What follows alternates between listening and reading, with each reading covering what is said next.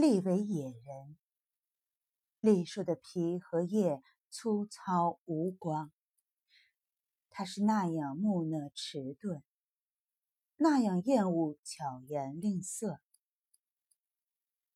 它有带刺的外壳，厚厚的保护层，还有苦涩的嫩皮，把甘美的果肉埋藏的深深的，真是太过分了。然而，我爱栗树。在我住了两年多的寓所的院内，长着许多栗树。每逢初夏，郁郁青青的树梢上缀满一串串花朵，同蓝天相辉映。花的形状和颜色，酷似海军将士的肩章。转眼间，便委弃于地。夏天，栗树黝黑的树梢轻轻摩挲着布满繁星的夜空，微微颤动着，使人顿生凉意。水井旁边。有一棵栗树，初冬时节，硕大的叶子干枯了，零落于地面，聚成一堆。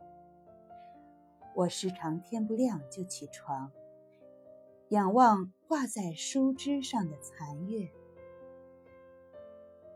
踏秋时节，来到长满芒草的山腰，我看到河抱粗的大栗树。根部被烧荒的野火烤焦一半，形成空洞。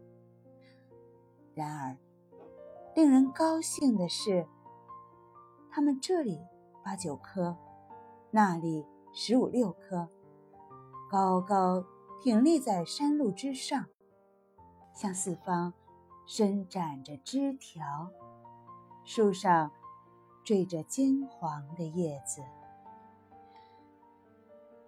走在山路上，草鞋不时踩在带刺的圆球上，令人嫉妒。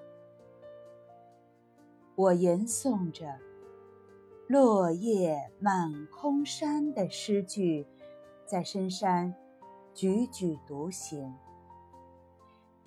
有时看到栗子的外壳自动爆开，果实掉落地上。我听到弦迹本身，到底是一种什么声音？既然法师在歌中唱道：“大园乡间居，山深巅峰连。毛栗落纷纷，寂寂满。”庭院。